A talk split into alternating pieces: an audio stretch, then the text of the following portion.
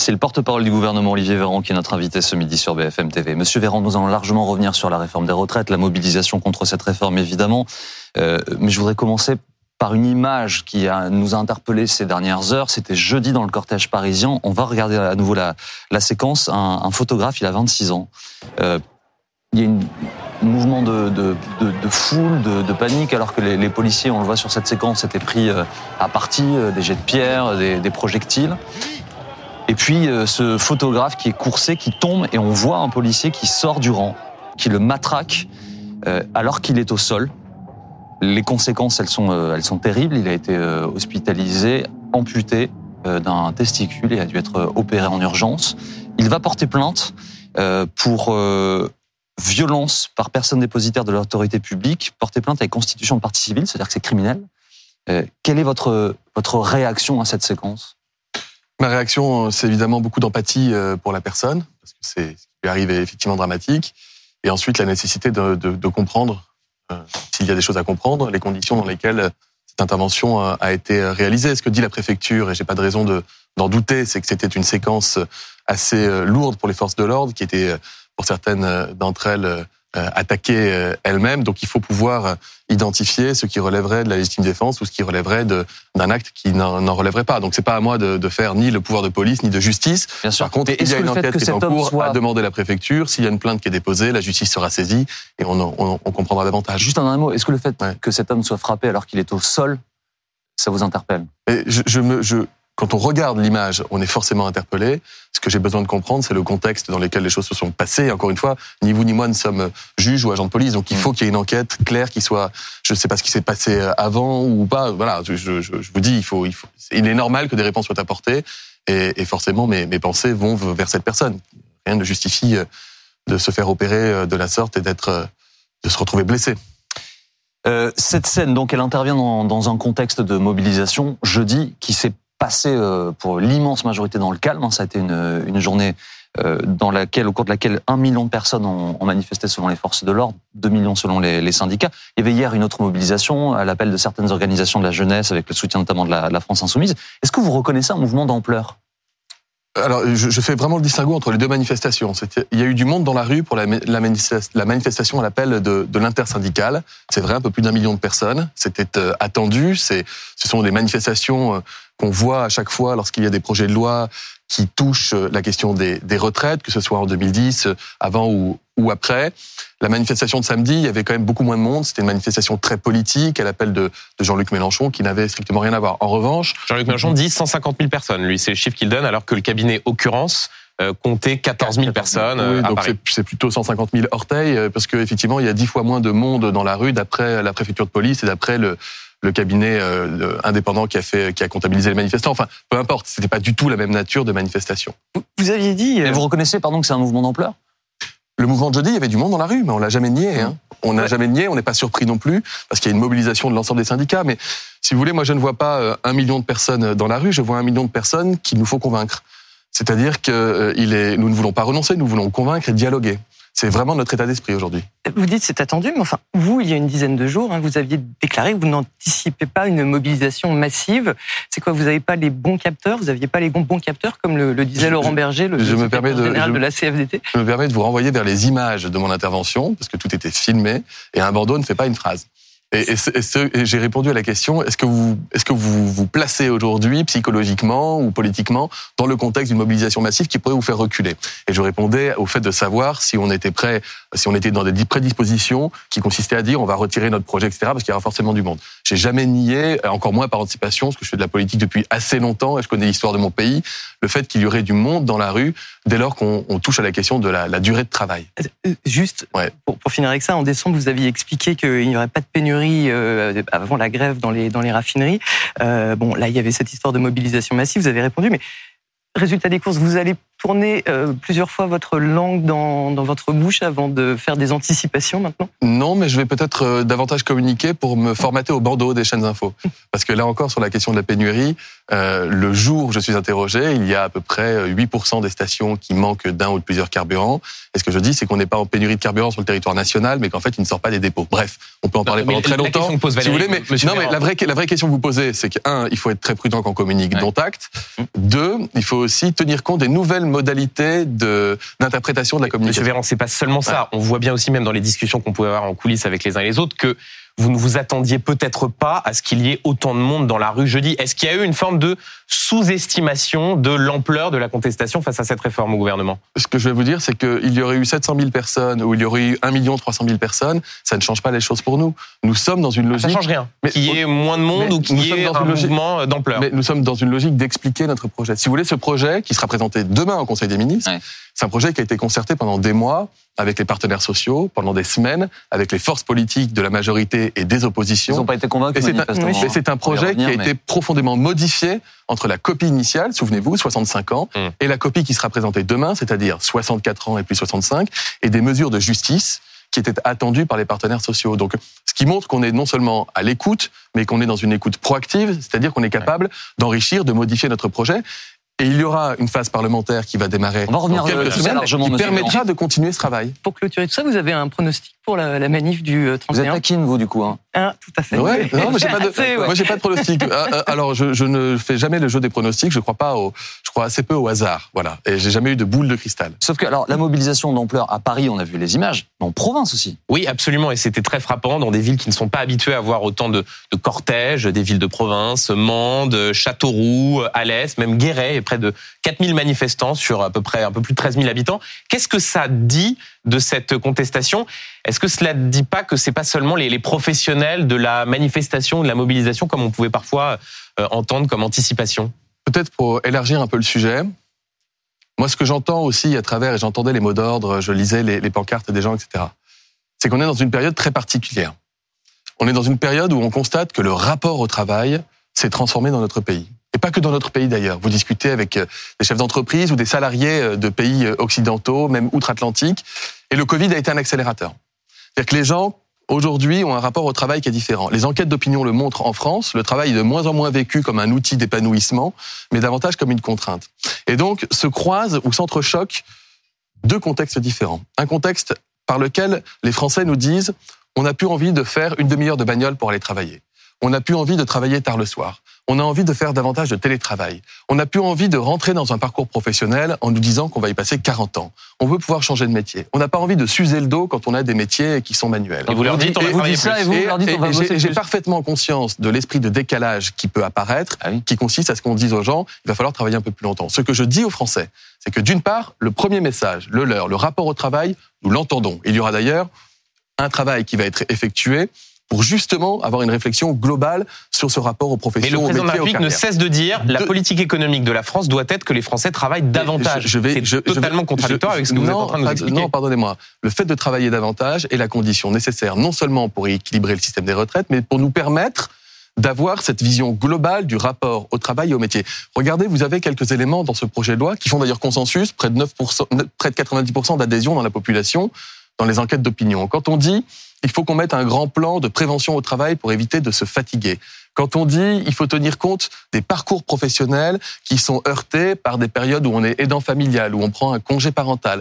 Quand on dit il faut accompagner les changements de carrière et de métier avec une portabilité des moyens sociaux qui l'accompagnent. Ça, fait deux tout, fois tout cela montre qu'on entend, qu'on entend ce message. Et oui, mais qui disent ayez une réflexion générale sur le rapport au travail. Vous venez deux fois de citer les instituts de sondage, donc vous les consultez, vous les connaissez. Les instituts de sondage, ils vous le disent tous tous que la réforme est extrêmement euh, impopulaire.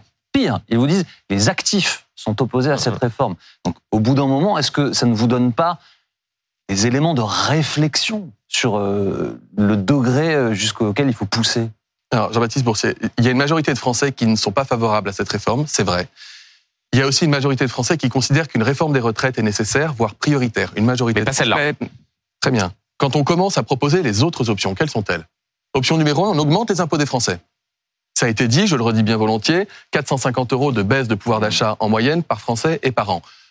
Ils sont très défavorables et ils ont raison. on ne veut pas augmenter les impôts des Français, on les baisse. Deuxième possibilité, on baisse les pensions des retraités. En moyenne, 700 euros par retraité et par an. Là aussi, les Français vous disent, nous ne sommes pas favorables à baisser les pensions des Mais l'opposition vous dit, Monsieur Véran, troisième possibilité, prenez aux plus riches, Bah, prenez aux milliardaires. Attendez, excusez-moi. C'est ce que vous dit l'opposition. Non, mais attendez, le, le mythe de il suffirait de taxer 40 personnes pour arriver à équilibrer les retraites, personne n'y croit.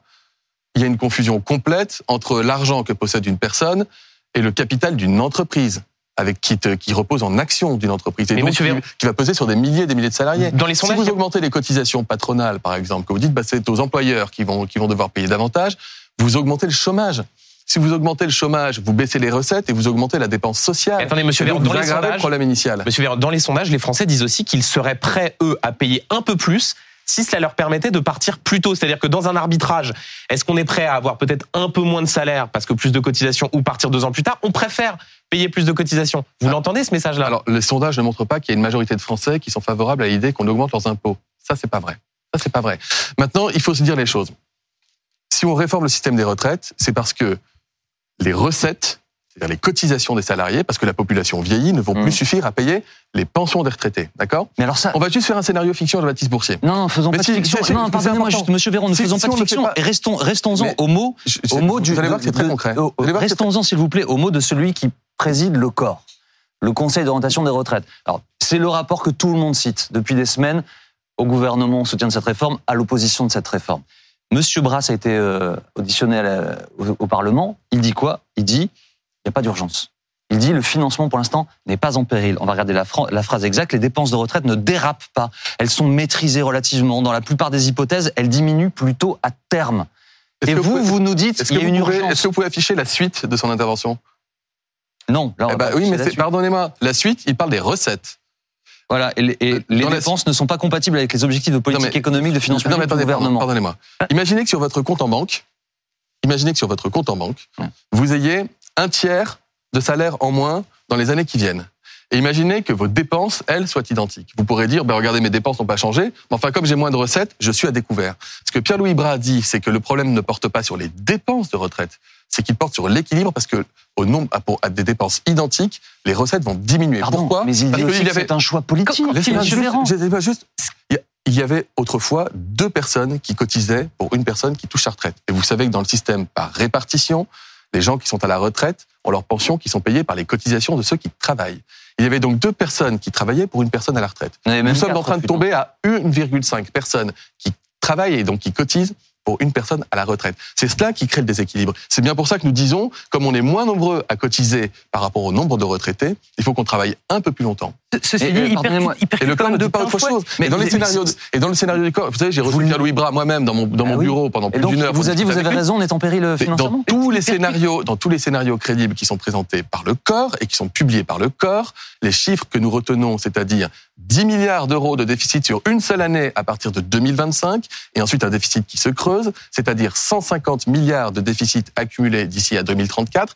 Ce scénario-là, il est écrit noir sur blanc par le corps. Et qu'est-ce que vous allez me dire, Jean-Baptiste Boursier, En fait, les questions aussi. en 2027 Non, mais imaginons qu'on ne fasse pas cette Oui, réforme. mais ce qu'il dit. Vous allez même, titrer sur le déficit record annuel du régime retraite. Vous allez ensuite titrer sur le gouvernement est obligé de réunir en urgence les partenaires sociaux. Mais ce qu'il vous dit Le même- gouvernement demande le gel des pensions de Ce qu'il retraite. vous dit quand même C'est le très journal de clairement, 2027. c'est- Non, mais bien sûr, si on fait Ce pas cette réforme, c'est ce qui va arriver. C'est écrit noir sur Pardon, blanc. mais ce qu'il vous dit quand même très clairement, c'est qu'il n'y a pas le feu au lac, qu'il n'y a pas péril en la demeure. Il reprend le contre-pied de l'argument que vous avez depuis le début, à dire si on ne fait pas cette réforme, le système court, euh, court euh, droit à sa faillite. Il, il dit rigoureusement l'inverse. Il dit on n'est pas dans une situation d'urgence absolue. C'est ça qu'il dit. C'est absolument pas ce qu'il dit. Excusez-moi. Bah, si. Mais non, et lisez le rapport du corps. Regardez les graphes et les courbes qui C'est tout présentent. à fait. Mais enfin, Est-ce que vous considérez a des trois choses- on, a scénarios entendu on a entendu parfois le gouvernement parler de risque de, de, de faillite euh, du, du- système. Ce n'est pas les mots qu'utilise le patron du corps. Qu'il y ait un déficit, qu'il soit, comment dire, que les dépenses euh, effectivement dérapent, c'est une chose. Que le système soit proche de la faillite, c'en est une autre. C'est ce que dit Laurent Berger par rapport à ça. Il dit que c'est quand même une des réformes les plus brutales depuis euh, une vingtaine d'années, trentaine d'années, dans une situation qui n'est pas la situation financière la plus périlleuse pour le régime des retraites. Je, je vous, je vous redis, pardonnez-moi, j'ai été rapporteur général de la commission des affaires sociales et donc en charge du fameux PLFSS, du budget de la sécurité sociale. Hmm. Je peux vous dire, vous écrire, vous assurer, vous garantir et prévenir ce qui arriverait si on ne faisait pas la réforme des retraites. 150 milliards d'euros de déficit accumulés d'ici à 2034, c'est la mise en péril de notre système de retraite par répartition. Parce que ça veut dire la nécessité absolue et en urgence pour l'État de combler les 150 milliards, et il suffirait pas de combler ces 150 milliards, puisque le déficit se creuserait ensuite année après année aussi loin qu'on regarde. Ça veut dire que tout le système qui repose aujourd'hui, et c'est le système de solidarité, la répartition, c'est l'inverse du chacun pour soi. Ça veut dire qu'on cotise pour ceux qui ont besoin qu'on cotise pour eux. C'est la réduction des inégalités. Si vous déstabilisez ce système et que vous êtes obligé de le renflouer à coût de 100, 150 milliards de dépenses publiques systématiquement, il n'est plus équilibré, il ne fonctionne plus. C'est l'historique de notre système. Véran, Et le gouvernement a raison de dire qu'il y a une mise en péril de ce système par répartition Vos arguments, si on n'équilibre pas. Ils sont clairs, Monsieur Véran. Mais et vous dites, vous et vos, vos collègues du gouvernement, nous n'avons sans doute pas suffisamment fait de pédagogie. Nous devons continuer à expliquer ce que vous faites par ailleurs ce midi, ce que font vos collègues euh, Monsieur Attal, Monsieur Dussopt dans la presse écrite euh, euh, aujourd'hui également. Mais ça veut dire que les Français ne, ne comprennent pas ce que vous dites, puisque là, c'est clair. Euh, Les Français n'ont pas l'air de pas comprendre. Ils ont l'air de vous dire, on n'est pas d'accord. Mais je, vous redis bien volontiers qu'une majorité de Français, c'est dans vos propres sondages, considèrent qu'une réforme des retraites est nécessaire. Donc le sujet porte moins là-dessus. Et après, vous avez, c'est sûr, des opposants politiques. Je ne parle pas des syndicats. Les syndicats reconnaissent d'ailleurs pour la plupart qu'il y a un déficit du système de sécurité sociale. Eux ils disent on peut le combler différemment. Il suffit de creuser la dette ou d'augmenter les impôts. On n'est pas d'accord avec ça, on l'assume. On ne veut pas augmenter la dette ni les impôts. Et vous avez des partis politiques d'opposition, pour certains, qui vous disent non seulement c'est pas grave s'il y a un déficit, mais on va encore dépenser plus et donc on va mettre la retraite à 60 ans, etc. etc. Je, je vous dis que ça que- n'est pas que les sérieux. Vous disent- Je comprends que ça fasse plaisir à Ce que- entendre, Ce que les mais ce n'est Français- pas, ce n'est pas sérieux. Et ce qui se passerait si on ne faisait pas cette réforme, c'est qu'on viendrait nous le reprocher à juste titre. Dans Mais 4 ans, dans Et ce que 50 les ans, vous n'avez pas géré. qu'ils veulent pas des 64 ans? Vous pourriez revenir sur cet aspect, sur les 64 ans, parce que c'est vraiment ça hein, qu'on entend dans les, dans les cortèges. Je, je vous redis les choses. Il y a trois options. Non, non, Oui, ça, on a très très bien compris. Ben, vous me le- la question, je, vais vous je vais vous répondre bien. Alors moi, j'ai une autre question, Monsieur Ou Véran. vous travaillez plus longtemps, Hmm. ou vous augmentez les impôts, ou vous augmentez la dette. Monsieur Véran, il y- il y a une autre question. C'est que nous sortons d'une période que vous connaissez par cœur, puisque vous étiez ministre de la Santé, confronté à une pandémie mondiale. Et il y a eu le quoi qu'il en coûte. 500 milliards, je crois, débloqués euh, rapidement par le, le gouvernement pour soutenir l'économie, le pouvoir d'achat des Français, etc., etc. Et là, le gouvernement dit aux Français, il y a un péril de 12 milliards immédiats. Par an. Oui, mais immédiats. Par an 100 milliards à terme sur plus de 10 ans, mais 12 milliards. Nous venons en quelques semaines de sortir 500 milliards. Et là, il y a un péril, il faut faire vite pour 12 milliards. Vous comprenez que les Français se disent, mais attendez, on comprend plus rien. Pardonnez-moi, je fais parfaitement le lien entre les deux. Et si nous avons pu faire le quoi qu'il en coûte, si en France, contrairement à d'autres pays, les rideaux euh, euh, des restaurants, des commerces ne se sont pas, euh, ont pu se relever après le- la fin des confinements, si les Français n'ont pas perdu leur emploi pendant les périodes de Covid, c'est parce que la sécurité sociale est suffisamment solide, forte et équilibrée dans notre pays pour qu'on puisse en urgence engager les dépenses qu'il fallait. Et ce que nous disons aujourd'hui, c'est que le moyen de pouvoir réutiliser des mécanismes de protection si l'avenir le nécessite, c'est justement que la sécurité sociale soit équilibrée. Et ça nécessite un effort collectif. Et cet effort, on préfère et on l'assume qui porte sur la durée de travail tout au long de la carrière, avec des adaptations, plutôt que sur les impôts et sur les déficits et la dette. Sinon, il n'y aurait plus de quoi qu'il en coûte à l'avenir. C'est parce que nous avons un système qui est, équi- qui est équilibré qu'on peut faire appel à lui de manière exceptionnelle dans des situations exceptionnelles. Monsieur Véran, si on reste sur les, conséquences de la mobilisation dans les prochains jours, dans les raffineries, la CGT appelle à un arrêt de travail euh, la semaine prochaine de, de 48 heures et évoque la possibilité euh, de grève reconductible. Question assez simple, est-ce que le gouvernement pourrait, comme il l'avait fait en 2010, ordonner des réquisitions euh, si d'aventure il y avait des pénuries d'essence dans les stations? D'abord, ce que, je, ce que je, je peux constater avec vous, c'est que la manif de jeudi s'est très bien déroulée, il y, a, il y a eu très peu de violence, très peu d'exactions, qu'il n'y a pas eu de blocage. Ça veut dire que les syndicats ont fait le choix de contester un projet de loi, et c'est leur droit, dans le calme et sans bloquer le pays. Mais ces mêmes syndicats expliquent qu'à partir du 31 janvier, ils pourraient s'engager dans des grèves reconductibles. D'où la question sur la possibilité de mettre en œuvre des réquisitions. Je dis qu'à ce stade, la question n'a pas eu à se poser, et c'est tant mieux, parce qu'on peut contester démocratiquement, c'est un droit constitutionnel et qu'on respecte, sans bloquer et pénaliser tout le monde. Donc moi, je souhaite que la contestation, si elle devait se poursuivre, si on n'arrivait pas à convaincre tout le monde, et je me fais pas trop d'illusions, puisse se poursuivre dans ces eaux-là. C'est-à-dire, un pays on conteste, ou mais on ne bloque pas et on ne paralyse pas. Ensuite, il y a dans le droit des éléments qui nous permettent d'assurer la continuité de services publics. Je suis, je suis médecin hospitalier, il m'est arrivé de faire des grèves, euh, on n'a pas bloqué l'hôpital et des urgences. Il serait bien que dans l'ensemble des services publics qui sont indispensables pour les citoyens, il puisse avoir cet esprit de responsabilité. La suite de cette émission en direct dans un instant. Nous avons encore plein de questions sur le contenu de cette réforme présentée demain au Conseil des ministres. pour y répondre. Et dans un instant également, euh, vous choisirez parmi trois photos d'actualité, comme chaque dimanche le fait notre invité. À tout de suite.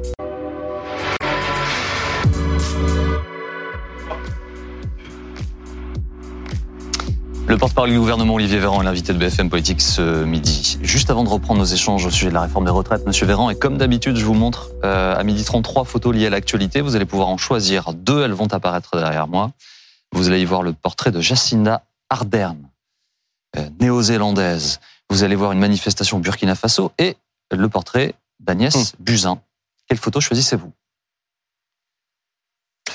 Euh, j'ai été, euh, j'ai été euh, évidemment marqué par euh, l'annonce de la démission de la première ministre néo-zélandaise, le- le- Vous la hauteur de vue euh, qu'elle qu'elle a eue. Mais non, je, je vais forcément retenir Agnès Buzyn et, et vous vous en doutez bien parce que j'avais trouvé très injuste sa, sa mise en Alors, examen. laissez-moi expliquer à nos téléspectateurs, Monsieur Véran. Alors, elle, avait été mise en examen par la Cour de justice de la République pour sa gestion de la, la crise Covid. Elle, elle vous a prédé- précédé euh, dans les fonctions de ministre de la Santé. Elle a donc euh, été annulée par la Cour de cassation, cette mise, euh, cette mise en, en examen. Vous-même, vous aviez été perquisitionné hein, dans le cadre de cette, de cette enquête. Comment vous réagissez? Vous avez commencé à répondre. C'est un soulagement et, une joie pour elle, ce que vous nous dites? Non, mais de la sympathie pour pour Agnès Buzyn parce que j'ai toujours dit en attestant que quand je suis arrivé, tout ce qui pouvait être mis en place euh, par anticipation de la possibilité d'une pandémie la- l'avait l'avait été. Ça ne, je, je ne parle pas pour mon nom personnel. Je reste vraiment euh, distant par rapport à ça. J'ai pas encore été d'ailleurs euh, convoqué moi-même par la, la Cour de justice de la République, mais pour elle, voilà, je, je pense que c'est un soulagement et à titre personnel, je lui adresse mon amitié.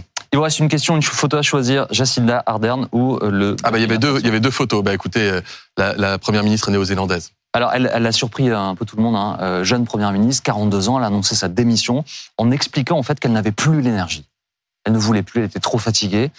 Ne pas continuer la politique à tout prix, est-ce que ça vous séduit comme idée? Oui. Je- Je pense que c'est tout à son honneur d'être capable de considérer et de dire qu'elle ne se sent plus aujourd'hui suffisamment d'énergie pour poursuivre les missions qui sont les siennes et d'être capable de laisser la place, si elle l'estime, euh, en son âme et conscience. Mm. Je trouve que c'est c'est courageux, c'est élégant. Voilà. Donc, c'est-à-dire que vous-même, vous pourriez, dans le futur plus ou moins proche, dire Moi, je vais retourner à l'hôpital, j'ai fait ce que j'ai. à Ah mais faire. si, si un jour je considère que je n'ai plus euh, de jus d'énergie ou d'éléments à apporter au débat public et que je, je ne suis plus euh, euh, en état euh, d'exercer mes missions euh, au service du pays, bien sûr, j'irai faire autre chose, sans, sans hésitation. Et d'ailleurs, euh, ce, ce- je vous confirme que j'ai pas l'intention de faire 30 ans de politique. euh, Vous pouvez garder les images en archive. Ça marche. Reprenons le fil de nos échanges, Monsieur Véran, au sujet donc de cette euh, réforme des retraites. Ce matin, dans le Parisien, Gabriel Attal dit qu'il veut euh, enrichir le, le projet. Le gouvernement souhaite enrichir le projet. Il explique, et je le cite, qu'il respecte le débat parlementaire à venir. Il y a une question tout de même au sujet du véhicule législatif qui a été choisi par le gouvernement. C'est donc le 47.1, c'est un projet de loi de finances rectificatif. 50 jours maximum, pour résumer les choses pour nos téléspectateurs, 50 jours maximum, possibilité du 49.3 illimité parce que c'est un texte euh, budgétaire. Est-ce que c'est vraiment ça, respecter le, le débat parlementaire et l'enrichir au maximum? En fait, c'est la Constitution qui prévoit qu'on peut porter une réforme des retraites parce qu'elle a un impact sur les finances sociales par un texte qui parle de finances sociales.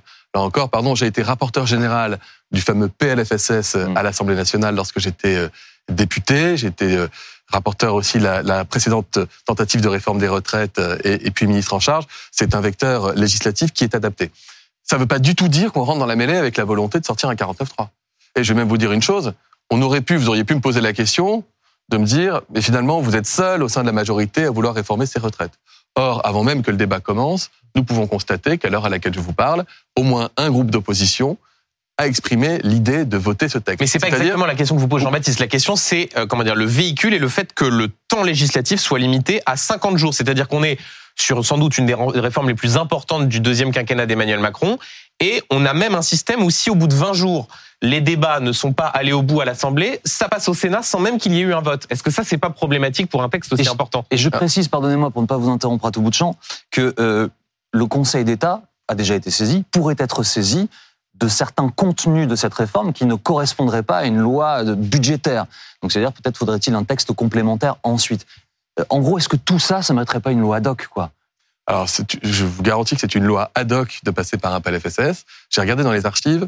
hein, En 2010, la, réforme dite Fillon euh, des retraites, elle a nécessité une vingtaine de jours de débat au Parlement. Là, on aura une vingtaine de jours de débat euh, euh, à l'Assemblée, etc. Et on peut monter jusqu'à jusqu'à 50 jours, vous l'avez dit. Donc euh, non, ça, ça laisse suffisamment de temps. Le danger, il n'est pas là. Le danger démocratique, il n'est pas dans le, la nature du texte ou euh, euh, dans le vecteur législatif qu'on a choisi. Le danger démocratique, il est si un groupe d'opposition décidait, comme il l'a annoncé, de transformer l'Assemblée nationale en ZAD.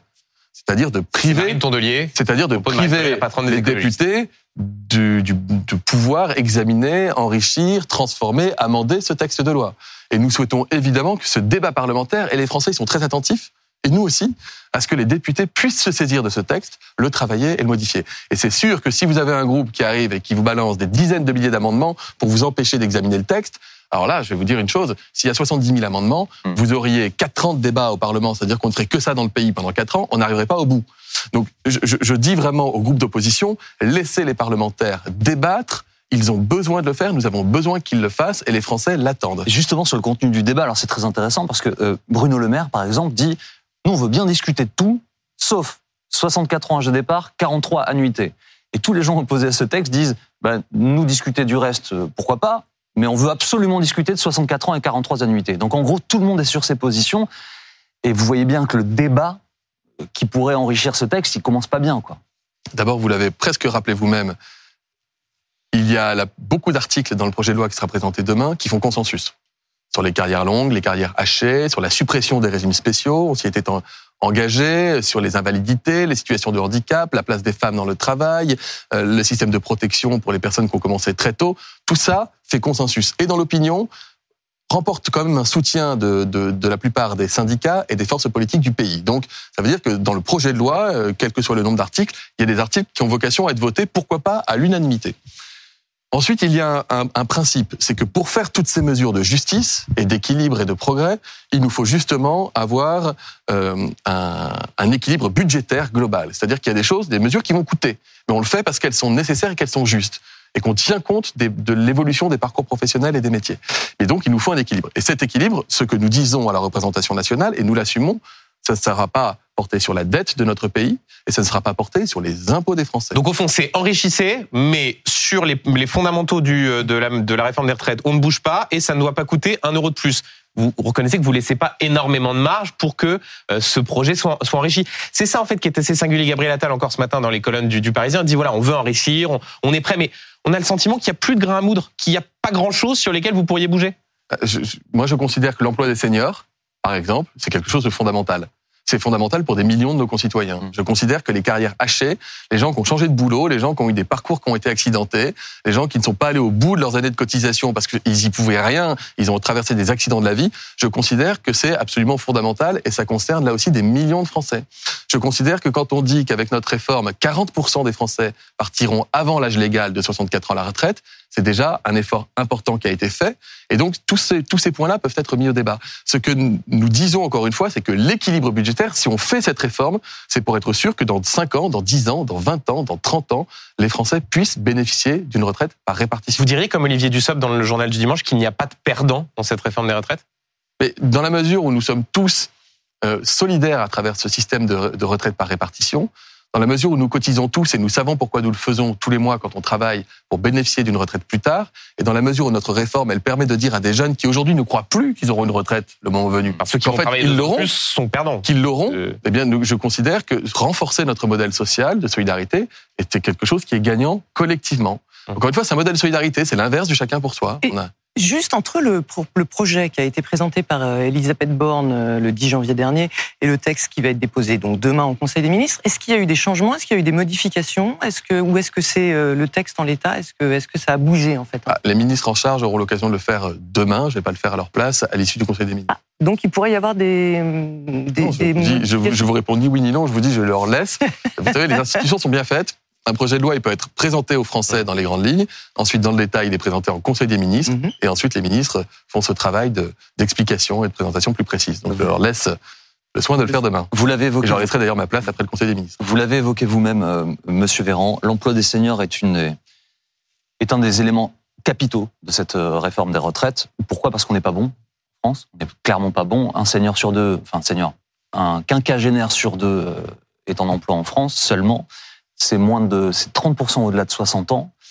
Il a été question d'un index dans cette réforme pour euh, encourager les entreprises, une sorte les seniors dans, les différentes entreprises françaises. On va faire comment concrètement? Parce que les gens qui ont 60 ans là, qui n'ont pas d'emploi, se disent attendez, rajouter deux ans de plus. Ça me semble très très compliqué. Est-ce qu'il vous allez être coercitif? Alors ce mécanisme, les Français commencent à le connaître, puisqu'on l'a fait pour l'égalité femmes-hommes avec la publication d'index de répartition des, postes de responsabilité pour les femmes dans les entreprises. Et, et on a vu aussi se réduire l'écart, il reste encore un écart et on veut continuer de le réduire, mais on a vu se réduire l'écart de rémunération entre hommes et femmes pour un travail identique. J'enfonce une porte ouverte en le disant, ça devrait être la norme. Mais on partait d'assez loin. Ce qu'on veut maintenant, c'est dire aux entreprises, vous allez publier, vous serez obligé de le faire, le pourcentage de seniors que vous avez dans vos effectifs de salariés. Ensuite, on va aller plus loin on veut faire en sorte que cet index, au-delà d'être publié, il serve à quelque chose. Et donc, il y a des pistes de réflexion. La Première ministre en a déjà abordé un certain nombre d'entre eux. Euh, Lorsqu'il y a des plans de départ euh, qui sont organisés par certains grands groupes, notamment, il est ce qu'il est normal que ce soit systématiquement euh, les seniors qui soient visés en premier. Moi, je considère, et nous considérons que non. Donc ça, ça fait partie des pistes de, de coercition. des pistes de réflexion. Euh, vous pouvez dire autant que vous voulez que ce n'est pas souhaitable que les seniors quittent les entreprises, mais forcément de raison que les entreprises changent leur comportement. Et Benjamin Duhamel, c'est justement un des aspects de la loi sur lesquels nous disons nous sommes ouverts aux propositions que les parlementaires ou que les forces vives du pays pourraient faire. Alors que le patronat n'en veut pas. On veut renforcer, on veut renforcer vous, pourriez... fait, ce qu'on constate dans. Vous pourriez être ouvert à du coercitif, c'est ça que vous dites Mais pourquoi pas? Pourquoi pas? C'est pas. Vous savez que nous, on n'est pas sur une ligne coercitive de but en blanc. On a plutôt tendance à faire confiance aux gens, mais s'il faut qu'on mette en place des garde-fous pour assurer que les seniors aient toute leur place dans l'entreprise, enfin, c'est quand même, c'est quand même fort de café que la France soit un pays dans lequel on ne reconnaîtrait pas à des gens qui ont de l'expérience, de l'expertise, du savoir-faire et qui ont envie de bosser cette capacité, cette capacité euh, à le faire valoir. Donc on veut le renforcer. Ensuite, dans tous les pays qui ont repoussé l'âge de départ à la retraite, je rappelle que quand même, même après notre réforme, la France sera l'un des pays européens dans lequel on partira le plus jeune à la retraite et on aura la période de vie en bonne santé à la retraite la plus longue, même après la réforme dans tous les pays qui ont repoussé l'âge de départ à la retraite, il y a eu de manière quasi automatique une augmentation aussi de l'âge moyen de l'emploi des seniors. Sauf que ce qu'on voit en Allemagne, par exemple, où il y a une retraite à 67 ans, c'est que c'est vrai que les, les, les, les seniors ont des, euh, ont des revenus qui, qui, baissent, enfin se retrouvent dans des, dans des euh, situations plus, euh, plus compliquées, ont des, ont des, ont des, ont des, ont des, ont des, des, des petits jobs, hein, c'est ce mmh. qu'avait prévu le, c'est une paupérisation des seniors. Exactement, il y a une paupérisation des seniors. C'est pour ça que d'une part, on ne va pas jusqu'à 67 ans, ça vous aura pas échappé. 64, c'est pas 67. On est très loin de la moyenne européenne en réalité et de certains pays, Danemark 70 ans par exemple. Oui, mais ça, ça invalide un petit peu l'argument de dire effectivement si on repousse, eh ben il y aura plus de seniors au travail. Ce qu'on voit en Allemagne.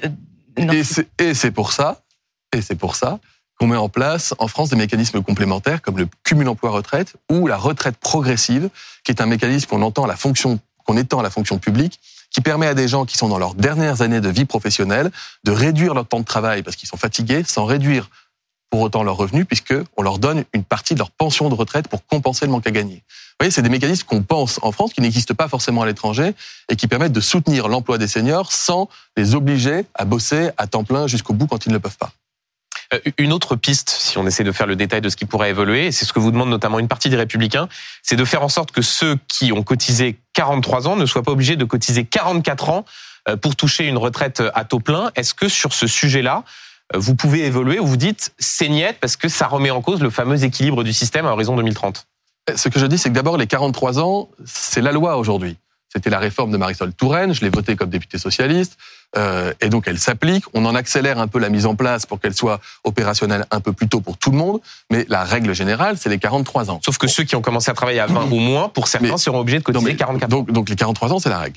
Donc aujourd'hui, quelqu'un qui a 20 ans, qui rentre en entreprise, il est censé déjà travailler les 43 ans. Donc la question que vous me posez, c'est est-ce qu'il faut faire en sorte que ceux qui ont commencé un peu plus tôt soient finalement les seuls à ne pas être amenés à travailler davantage. -hmm. Puisqu'il ne vous aura pas échappé qu'en passant l'âge légal de 62 à 64 ans, pour les Français, on demande aux Français de plutôt travailler deux ans davantage. Or, vous l'avez dit vous-même, pour ceux qui ont commencé à 20 ans, comme de toute façon, ils devaient déjà bosser jusqu'à 63 ans, eux, ils vont avoir un effort d'une année supplémentaire. C'est pour ça qu'on parle de mécanisme d'amortissement, d'attention pour les gens qui ont commencé à travailler tôt.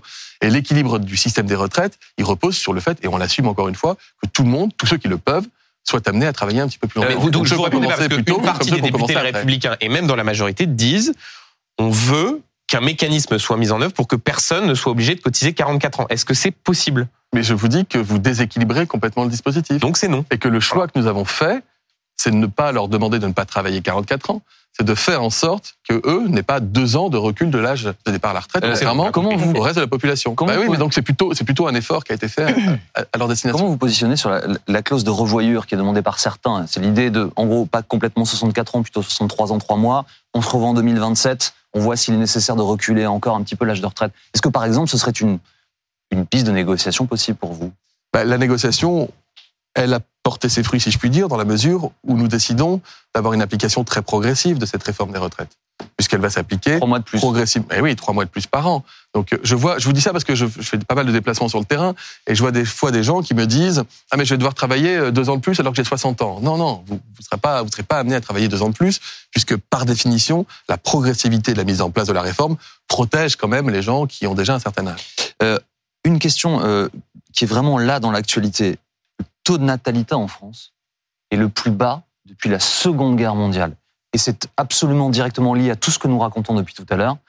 Euh, Est-ce qu'il faut un plan de natalité en France? Est-ce qu'il faut revenir à ce genre de, sujet? La natalité, c'est un sujet à la fois euh, passionnant, grave et qui renvoie à beaucoup de paramètres. Avant de quitter, peu de temps avant de quitter le ministère de la Santé, j'ai lancé une grande mission nationale sur la natalité pour aborder aussi les questions, les questions sanitaires qu'il y a derrière les problèmes de fertilité. L'infertilité est un problème dont on parle peu, mais qui est un problème qui doit nous alerter. Je crois que c'est la plus grande cohorte européenne, voire mondiale, sur la fertilité. Elle est danoise, là encore, et qui montre que la fertilité masculine ne cesse de se réduire en raison de paramètres qu'on peut connaître, le tabac par exemple, aussi en raison de paramètres qu'on ne maîtrise pas complètement, sans doute des facteurs de, de santé environnementale et qui doivent nous alerter. Ensuite, en France, nous avons une politique nataliste qui est favorable sur le plan fiscal. C'est-à-dire qu'on prend en charge les dépenses liées à l'arrivée d'un enfant Hmm. et on fait en sorte que lorsque vous avez un enfant, vous avez un congé maternité, vous pouvez prendre un congé parental. À la demande du président de la République, on a mis en place le plan des 1000 premiers jours pour mieux accompagner les parents, faire en sorte que cette période soit le moins traumatisant possible, mais plutôt une belle période. Il n'empêche qu'on constate qu'il y a une baisse de la natalité en France. La France était un pays dans le, au sein duquel la natalité s'était plutôt bien maintenue par rapport à d'autres pays européens. Donc il faut poursuivre cette réflexion. Une question très rapide selon nos, nos, selon nos confrères du Figaro. Euh, les députés MoDem voudraient déposer un amendement euh, pour augmenter la durée hebdomadaire de travail, passer à 35,5 heures, c'est-à-dire augmenter 30 minutes par semaine pour financer le régime des retraites. Ils disent que ça pourrait bien faire économiser 2 milliards. Est-ce que ça fait partie des, des, des pistes euh, sérieuses, crédibles? Euh, je- moi, je serais plutôt enclin à, à ne pas ouvrir, euh, si vous voulez, le chantier du temps de travail hebdomadaire au moment où on est déjà dans un chantier qui concerne les retraites. Je pense qu'il ne faut pas allumer tous les feux, euh, affronter tous les fronts, euh, mener tous les fronts et tous les combats, etc. C'est pas en tout cas le mien. Euh, Et moi, C'est je la considère position du gouvernement. Je considère qu'on n'a pas vocation à revenir sur le système des 35 heures. Voilà, très clairement. Comment se présentent les choses au Parlement, du coup, alors? Euh, Est-ce qu'il y a une- un consensus absolu dans votre petite majorité? Vous dire les choses clairement. Euh, ou est-ce que vous allez devoir convaincre certains de, de vos députés euh, qui seraient plutôt, euh, eux, sur des, mesures euh, moins jusqu'au boutiste si on prend euh, les propos de l'opposition? J'ai été élu comme mes collègues de la majorité, député, euh, il y a quelques mois, en faisant campagne sur l'idée d'une réforme des retraites à 65 ans. Donc moi, si vous voulez, porter, voir défendre aujourd'hui comme membre de la majorité une réforme qui repousse l'âge légal à 64 ans me paraît s'inscrire complètement dans les engagements que j'ai pris devant mes électeurs. Vous disant cela, je, considère que les députés, les parlementaires de la majorité ont vocation à accompagner et donc à voter ce projet de loi. Ce qui n'empêche que chacun, parce qu'il est titulaire d'un mandat qui lui a été donné par les Français, a vocation à proposer des pistes d'amélioration qui lui semblent justes. Ce qui, veut dire qu'au jour d'aujourd'hui, dans la majorité, enfin chez Renaissance, on estime à peu près à 8 le nombre de députés qui euh, s'interrogent ou qui pourraient voter contre ce, projet de, réforme des retraites. Euh, Est-ce que euh, il pourrait être exclu s'il le faisait ça? Et j'ai pas du tout envie de me poser ce type de questions aujourd'hui. J'ai envie de, de m'assurer que chacun a bien compris euh, que ça fait partie des engagements que nous avons pris et qu'en responsabilité, nous devons aller au bout de ces engagements. Et ensuite, que le débat parlementaire permette à chacun d'avoir cet espace d'expression. Vous avez des députés qui vous disent, moi, je suis pas sûr là aujourd'hui de le voter, j'ai besoin d'en discuter, d'en débattre avec les collègues. C'est pour ça qu'on a besoin d'avoir ce temps parlementaire. Donc on n'en est pas du tout à se dire euh, est-ce qu'un député va voter contre alors qu'il est dans la majorité, etc. Moi je vois plutôt qu'on a réussi à élargir notre majorité sur euh, cette question des retraites à des députés d'opposition qui disent nous on est plutôt prêts à voter ce texte. Qui pour certains ont quand même l'air euh, de se poser la question de savoir s'il faut vous soutenir ou pas. Certains disent une dizaine. Est-ce que vous craignez qu'avec la, la pression sociale de l'opinion de la rue, les députés les républicains finissent par dire on veut pas passer pour des soutiens du gouvernement et donc on ne vous soutiendra pas? Je ne crois pas qu'ils aient dit qu'ils soutenaient le gouvernement. Je crois même plutôt qu'ils s'opposent Ah au bah, gouvernement. ça, Ils soutiennent, ils soutiennent la réforme. Oui, mais donc ils, ils sont pas. Je les considère pas comme des membres de la majorité gouvernementale parce qu'ils votent un texte. De la même manière que je ne considère pas que les députés socialistes qui ont voté il y a quelques jours le projet de loi sur les énergies renouvelables Mmh. se considèrent comme membres de notre majorité. Donc il faut respecter les oppositions. Quand ils ne votent pas avec nous, quand ils votent avec nous, c'est encore mieux. Euh, Jordan Bardella, ce matin, euh, le président du Rassemblement national, comme d'autres hein, d'ailleurs euh, ailleurs sur l'échiquier politique, mais dans l'opposition, demande un référendum sur la question. Dites au gouvernement, cette réforme, elle est tellement essentielle, elle est tellement importante, demandez aux Français. Ça n'est jamais arrivé. Oui, ben, vous pourriez le faire. Bah, non, bah, si ce n'est jamais arrivé, c'est parce qu'il y a une bonne raison à cela. Les référendums ne sont pas faits pour cela. Les référendums ne sont pas pensés pour poser la question d'une politique économique qui peut être conduite à travers un projet de loi classique. Et Jordan Bardella le sait très bien. Il est en train d'essayer de trouver des ersatz pour à nouveau attiser. Moi, je dis à Jordan Bardella, n'ayez pas peur du débat qui va s'ouvrir au Parlement. Vous avez des députés du Rassemblement national. Ces députés, il y a dix ans, ils expliquaient avec Madame Le Pen qu'il fallait porter la retraite à 65, voire 67 ans. Aujourd'hui, euh, ces députés, ils expliquent aux Français qu'en fait, non seulement on n'a pas besoin de réformer, mais qu'on pourrait même faire partir les gens à 60 ans. Et tant pis pour la banqueroute du pays. Donc, euh, ben, écoutez, laissons-les s'exprimer dans le- l'enceinte de l'Assemblée. Euh, le calendrier que nous avons évoqué tout à l'heure sur euh, ce projet de réforme, euh, il commence là, il va courir jusqu'à mi-mars. Il se trouve que les vacances scolaires, elles commencent euh, maintenant, enfin, début février, elles vont arriver très vite. Elles vont s'étendre quasiment parfaitement sur le temps de, parlementaire. Le leader de la CGT, Philippe Martinez, dit ce matin, il y aura peut-être des actions pendant les vacances. En tout cas, on l'exclut pas du tout de mobiliser, de bloquer, même pendant les vacances des Français. Et moi, vous savez, je, je- redis bien volontiers, oui aux manifestations, bien sûr, c'était normal, ça fait partie euh, de notre constitution et c'est habituel lorsqu'il y a des réformes sociales profondes et on le respecte, on l'écoute et on dialogue. Non au blocage, non au fait de- d'empêcher les Français de vivre correctement. C'est pas non plus ce que souhaitent euh, les Français, d'être bloqués dans leur quotidien. Mais est-ce que vous demandez un effort particulier pendant les vacances précisément Puisque là, ce matin, le leader de la CGT dit c'est pas parce que c'est les vacances scolaires qu'on Mm. va s'empêcher de mener des actions qui pourraient aboutir à des blocages euh, dans les transports ou autres. Est-ce que vous demandez une sorte de, de trêve pendant les vacances scolaires, si j'ose dire? Mais moi, je considère que la capacité de pouvoir emmener ses enfants à l'école hors, donc, hors vacances scolaires, d'aller au travail, de faire ses courses ou d'aller se soigner, et donc de pouvoir se déplacer librement, elle est au moins aussi importante en dehors qu'en- que Mm. pendant les périodes de vacances. C'est-à-dire que le quotidien des Français ne doit pas être bouleversé, percuté euh, quotidiennement à cause du mouvement social. Euh, Benjamin Duhamel, à qui rien n'échappe, a lu La Provence, c'était hier Absolument, une interview dans la Provence. Et voilà ce que vous dites, Olivier Véran. Je cite, je reste un élu d'une gauche social-démocrate demandant aux riches de faire plus d'efforts en faveur des pauvres et de réduire les inégalités. Est-ce que c'est pas précisément l'inverse que vous faites avec cette réforme des retraites? C'est-à-dire refuser toute contribution des retraités aisés, euh, des entreprises? Avec cette réforme des retraites, on permet à 2 millions, bien, presque 2 millions de retraités actuels. J'étais avec eux euh, vendredi, avec une dizaine d'entre eux, qui sont, euh, qui ont bossé toute leur vie, qui ont apporté beaucoup d'amour à leur pays, qui se sont engagés dans leur vie professionnelle et qui se retrouvent avec une retraite de 1000 euros par mois. Et ces retraités, j'étais très fier de pouvoir leur dire qu'avec cette réforme, ils allaient gagner non plus 1000, mais 1200 euros. Je vous assure, c'était touchant parce que pour eux, 200 euros d'écart, c'est une- vraie différence dans leur quotidien. Et je considère que cette réforme, vous savez, on aurait pu faire comme d'autres avant nous, dire on repousse de deux ans pour tout le monde circuler, il n'y a rien à voir. Ce n'est pas ce que nous faisons. Pour les femmes, pour les, pour les, les travailleurs précaires, pour les gens qui ont été percutés par, par un labeur qui était difficile, et pardon de revenir dessus, j'ai été aide-soignant en EHPAD de nuit, je sais ce que c'est que de se briser les reins en retournant des gens fragiles dans le lit, et je sais que j'aurais pas pu faire ce métier dans ces conditions-là pendant, pendant 44 ans, pendant 42 ans, 43 ans, peu importe. Et donc, qu'on porte une attention à ces métiers et qu'on leur dise non seulement on va pas vous demander le même effort qu'à tout le monde, mais en plus on va faire en sorte en fait d'investir pour que ce soit pas irrémédiable que vous ayez le dos brisé à la fin de votre vie Mais vous ne professionnelle. demandez pas aux pour moi, riches de faire plus pour moi, c'est une d'efforts. politique qui est sociale. Vous ne demandez pas aux riches de faire plus d'efforts. Mais nous demandons aux riches, les riches, ils font des efforts parce que les cotisations sont proportionnelles aux revenus. Hum. Ce qu'on oublie parfois de dire. C'est pour ça que le système par répartition, c'est un système qui est solidaire. Et je le dis notamment aux jeunes. J'ai vu une enquête d'opinion qui montrait qu'il y avait près d'un jeune sur deux qui considérait qu'un système par capitalisation, c'était pas plus mal. Moi, ce que je leur dis, c'est qu'un système par capitalisation, c'est si vous avez beaucoup d'argent dans votre vie professionnelle, ce sera nos limites parce que vous allez pouvoir cotiser et toucher à due proportion de ce que vous avez cotisé lorsque vous serez à la retraite. La répartition, c'est l'inverse. C'est-à-dire les amortisseurs sociaux. C'est parce qu'on a un système par répartition qu'on a une retraite minimale pour des gens qui n'ont pas pu bosser. Et sans doute qu'il y a encore du chemin à parcourir. Je voyais euh, des femmes qui sont euh, parfois veuves ou divorcées, retraitées et qui ont été conjointes collaboratrices euh, de gens qui ou de commerçants et qui n'ont pas été déclarés pendant leur vie. Donc il y a tout un tas de pistes de réflexion qu'il nous faut pouvoir aborder à l'avenir. C'est pour ça que je me sens, oui, résolument avec une pensée sociale, je l'assume. Et, et, en même temps, je fais partie de cette gauche dite de gouvernement qui a été capable, lorsqu'il le fallait, de dire aux Français je suis désolé, là, il va falloir qu'on fasse un effort collectif ah tiens, alors, pour payer notre modèle social. La gauche, et vous l'avez rappelé, vous en venez du Parti socialiste, euh, qui se choisit un nouveau patron là en ce moment. Euh, élection qui tourne un peu au fiasco. Donc il y a Olivier Faure et Nicolas Meyer-Rossignol. Les deux sont déclarés vainqueurs euh, dans la nuit euh, avant-hier. Euh, le recomptage est en cours. Ce qui n'empêche pas Olivier Faure de dire dans la presse ce matin que sa victoire était claire et nette. On est autour de 400 voix sur 20 000 votants, quoi. En gros, pour le Parti socialiste. Comment vous réagissez à ce qui arrive au PS Il est déjà arrivé qu'au PS, il y a des deux lignes qui s'opposent ce qu'on appelait les motions du Parti socialiste. C'était, mmh. je vous passe sur le truc, mais j'y ai participé en montant. Euh, de loin, mais y participer. Là, c'est radicalement différent. Parce que là, les deux lignes qui s'opposent et qui n'arrivent pas à se départager, c'est une ligne qui consiste à dire oui à la social-démocratie, oui à la gauche de gouvernement, oui à la gauche de responsabilité, qui est capable de dire lorsqu'une réforme est nécessaire, il faut la soutenir.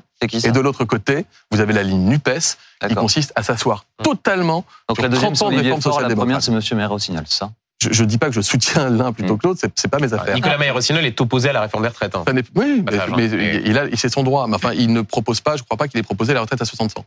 Je ne crois pas qu'il ait proposé la retraite à 60 ans. C'est vrai. Voilà. Donc, entre la ligne NUPES et la ligne non NUPES, euh, moi, je sais où je me situe. Est-ce, qu'un parti euh, politique qui a donné euh, deux présidents à la, à la 5e République, qui se retrouve avec un peu moins de 20 000 électeurs pour choisir son, son patron et qui se dispute sur 400 voix, ça signifie qu'il est mort? Mon problème, c'est pas le, de savoir si le, Parti socialiste est mort ou non. Mon problème est de savoir pourquoi est-ce que la gauche n'arrive plus à adresser les catégories populaires. Pourquoi est-ce que euh, Marine Le Pen, l'extrême droite, a réussi à récupérer une partie conséquente de l'électorat traditionnellement de gauche? Mmh. Parce que la gauche a arrêté de leur parler de manière globale.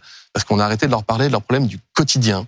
Et aujourd'hui, cet électorat-là, cet électorat traditionnellement de gauche, il n'a pas de problème à considérer qu'il faut aussi qu'on aborde la question de l'immigration, de l'intégration. Euh, il n'a pas de problème à, à reconnaître qu'aujourd'hui, le marché de l'emploi fait qu'il faut qu'on incite davantage les gens à, à, pouvoir trouver un travail, etc.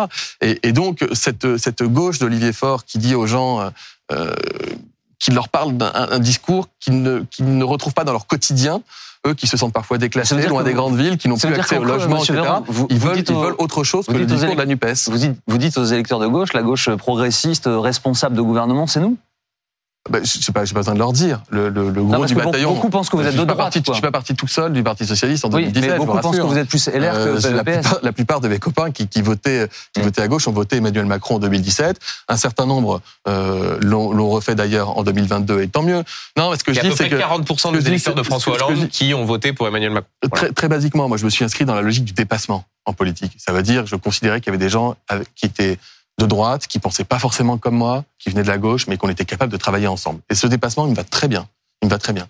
Ce que je ne veux pas, c'est qu'il y ait une bipolarisation qui se fasse dans le champ politique à travers les extrêmes, extrême droite et extrême gauche, avec un, un espace du centre euh, qui se retrouve lui-même percuté par ces extrêmes. Donc c'est pour ça qu'il faut qu'on ait un discours qui puisse adresser les catégories populaires. C'est un petit peu le cas, hein, ceci dit, déjà. Je disais tout à l'heure qu'en en parallèle de la réforme des retraites, il faut qu'on on prenne à bras le corps, et on a commencé à le faire, et heureusement, ce sujet du rapport au travail, et qui renvoie aussi au logement, qui renvoie aussi à la question des transports, euh, qui renvoie à l'éducation, euh, il faut qu'on apprenne davantage à coopérer, à collaborer, à, euh, qu'on recrée le sens des solidarités. Ce que le président a fait, par exemple, avec le programme euh, Action Cœur de Ville, pour que les gens retrouvent tout simplement le sens de vivre ensemble et de se parler.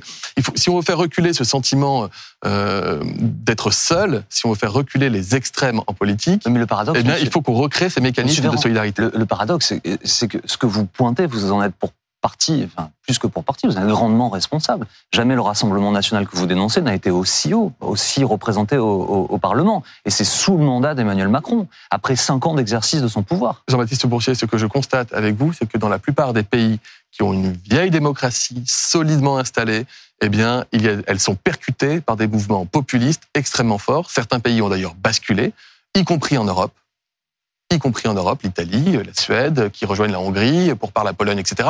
outre-Atlantique, je ne vous parle pas des États-Unis ou du Brésil, et qu'on voit que nos démocraties, c'est pas parce qu'elles sont anciennes qu'elles sont aussi consolidées que cela. Elles sont fragiles, et donc c'est pour ça qu'il nous faut réinventer aussi des mécanismes par lesquels on peut parler aux gens auxquels on ne parle plus et qui se sentent oubliés de la République. Merci beaucoup. Merci Olivier Véran d'avoir été notre invité aujourd'hui sur BFM TV. Benjamin, merci. À très vite. Et vous retrouvez tout de suite euh, Dominique Rizet, Philippe Gautin, cette affaire suivante. Je vous donne rendez-vous à 18h.